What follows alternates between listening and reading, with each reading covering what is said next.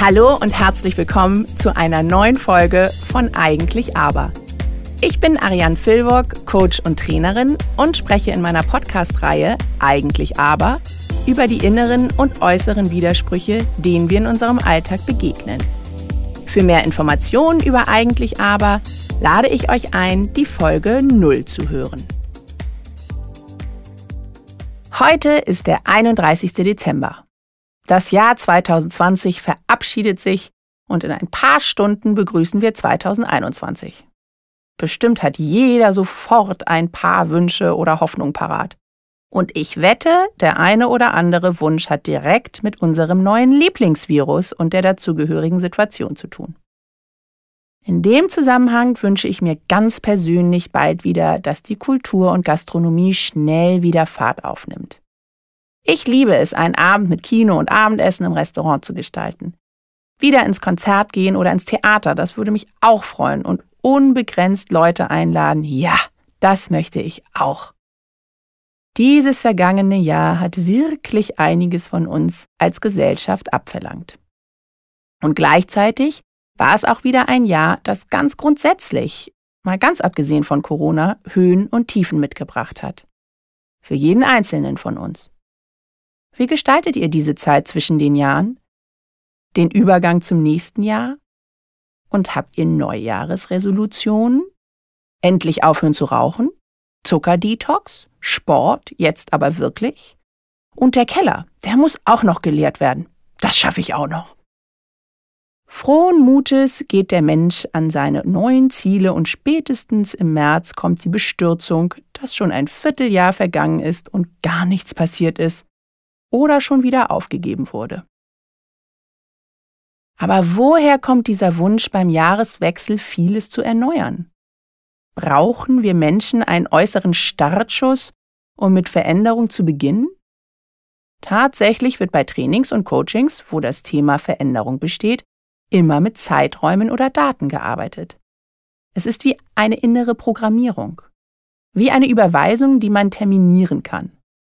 An Tag X räume ich mein Büro auf. Wenn ihr dann noch eine positive Ressource hinzufügt, dann bereitet sich unser Gehirn gut gepolt, im wahrsten Sinne des Wortes gut gestimmt, auf die Durchführung dieses Ziels vor. Zum Beispiel so. Am Tag X räume ich mein Büro voller Enthusiasmus und guter Laune auf. Bei einem Menschen wie mir sehr hilfreich, denn ich räume normalerweise nicht so gerne auf. Okay, also warum gehen Neujahresresolutionen dann so oft schief? Dafür möchte ich euch zwei Bewertungssysteme vorstellen, die uns bei Entscheidungen zur Seite stehen.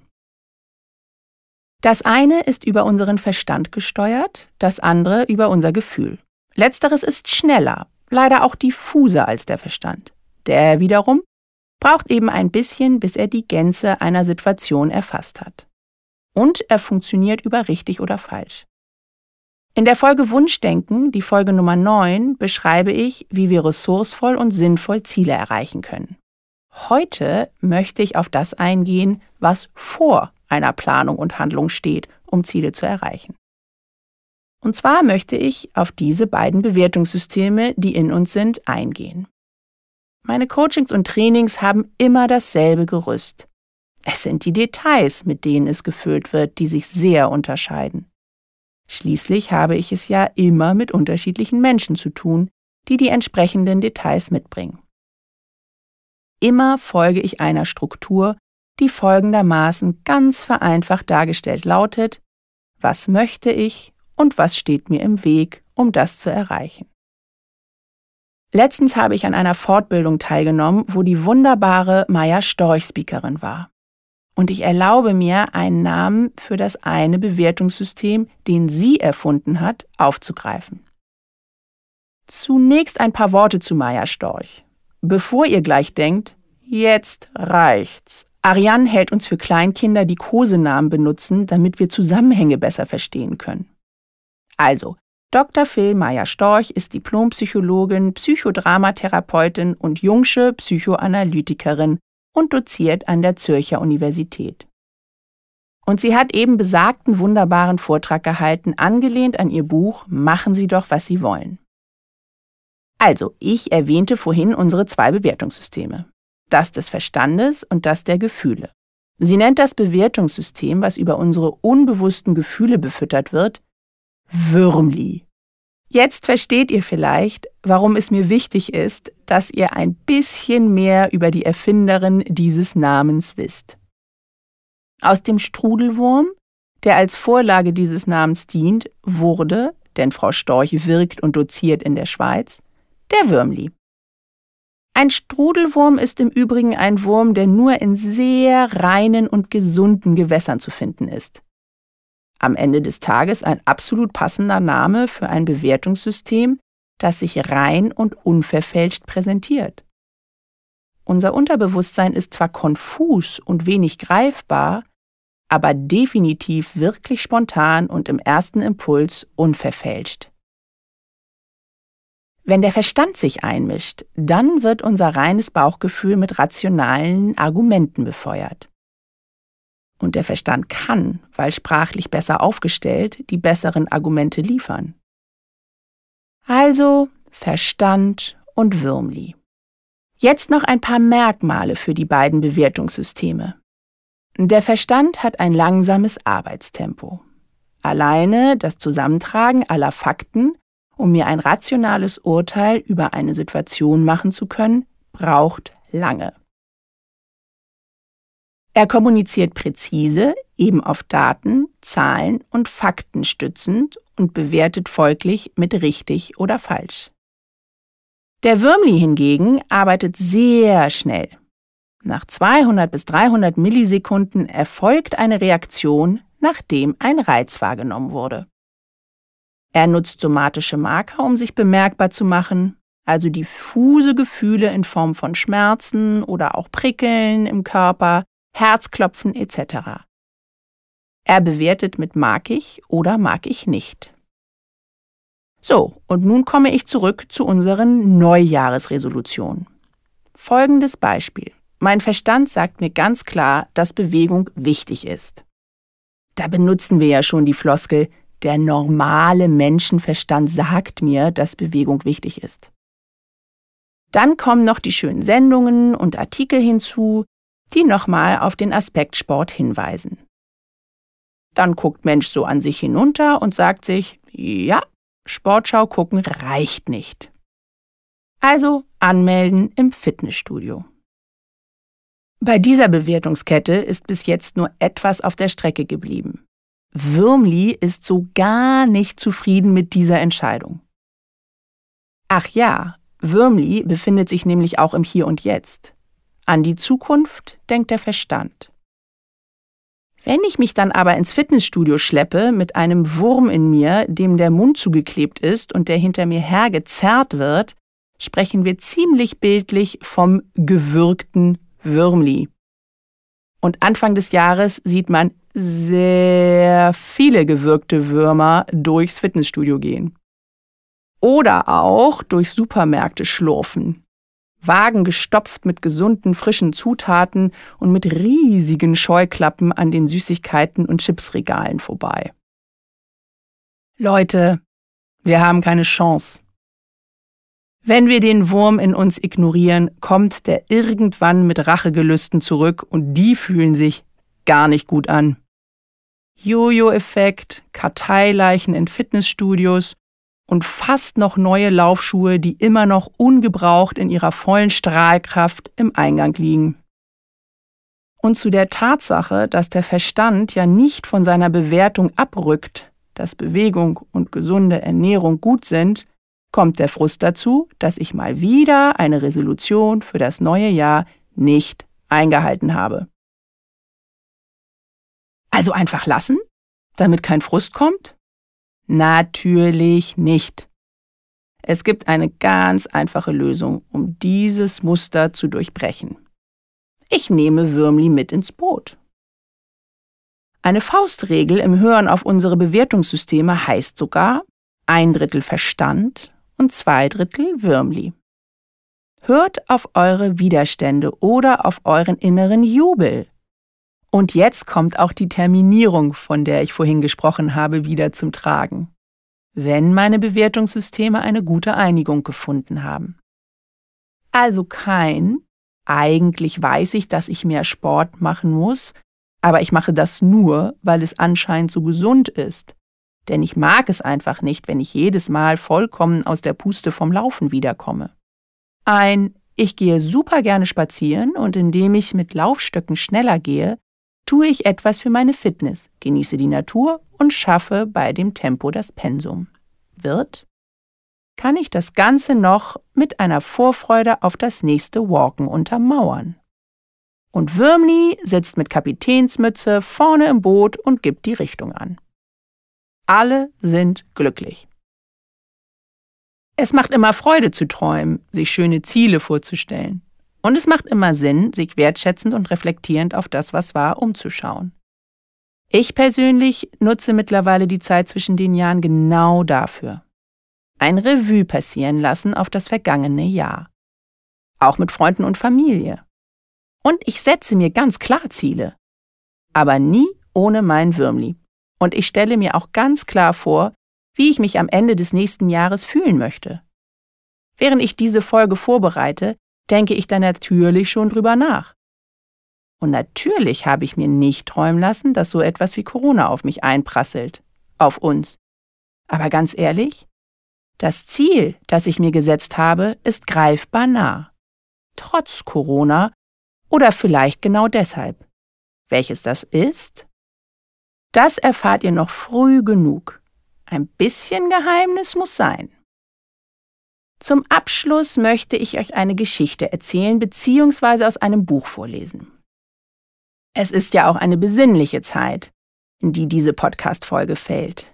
In diesem Büchlein von Jorge Bucay mit dem Titel Komm, ich erzähle dir eine Geschichte stehen lauter Geschichten als Gleichnisse, Fabeln, Metaphern zu bestimmten Denk- und Verhaltensmustern. Und zwar gesammelt von einem Mann, der zu einem Therapeuten geht, mit immer unterschiedlichen Themen. Bei dieser Geschichte geht es um den vom Therapeuten widerlegten oder zumindest kritisch hinterfragten Glaubenssatz, im Leben zählt nur das, was wir mit Anstrengung erreicht haben. Und der aufmerksame Zuhörer erkennt, wie absurd es ist, wenn wir unseren Würmli zu sehr würgen. Los geht's!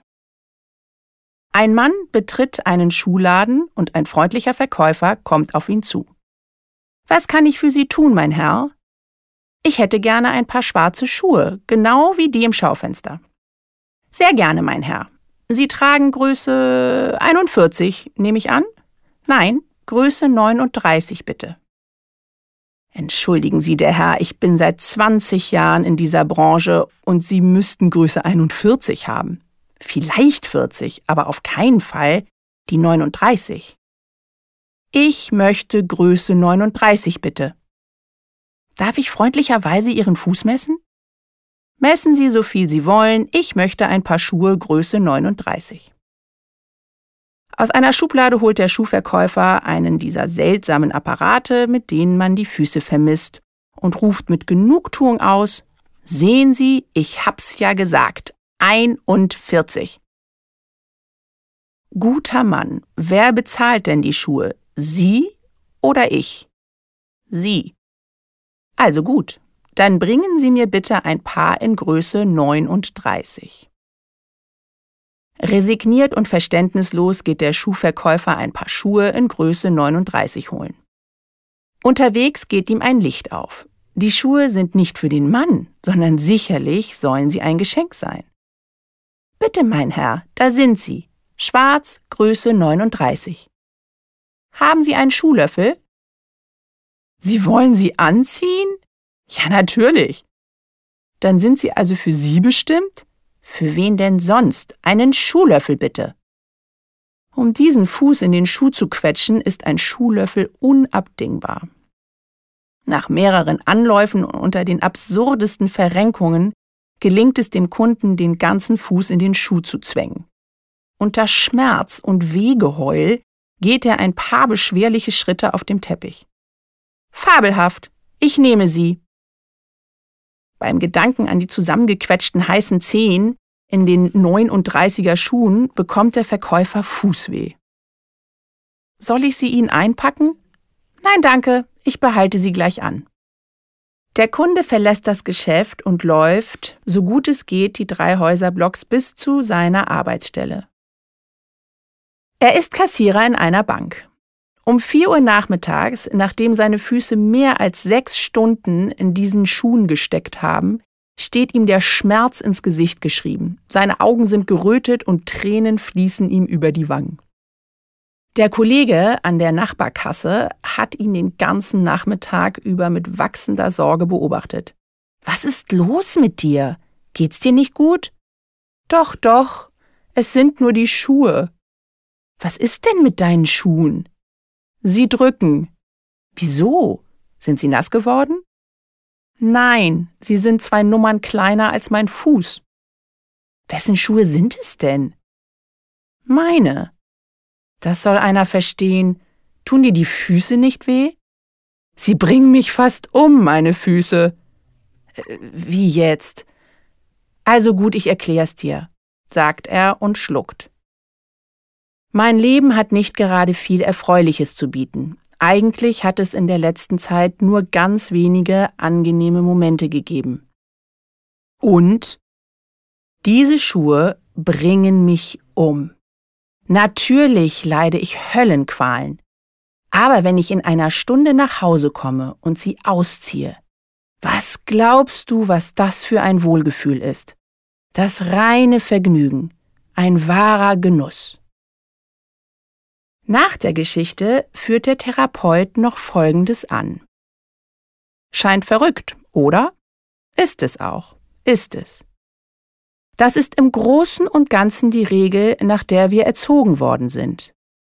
Ich weiß, dass auch meine Haltung eine extreme ist. Trotzdem lohnt es sich, einmal in sie hineinzuschlüpfen wie in einen Anzug, um zu sehen, ob sie uns steht. Ich glaube nicht, dass es irgendetwas wirklich Wertvolles gibt, das man mit Anstrengung erreichen kann. Den Satz möchte ich gerne verändern. Ich glaube nicht, dass sich Anstrengung lohnt, wenn wir unseren Wurm würgen. Allerdings glaube ich, dass wir zu Hochleistung imstande sind, wenn der Würmli und Verstand im Team arbeiten. Das war's mit eigentlich aber Podcast-Folgen in 2020. Ich danke euch für eure Treue und freue mich auf viele neue Folgen im nächsten Jahr. Ich hoffe, ihr freut euch auch. Und ihr wisst ja, mit der Freude verhält es sich wie mit der Liebe. Sie wird mehr, wenn man sie teilt.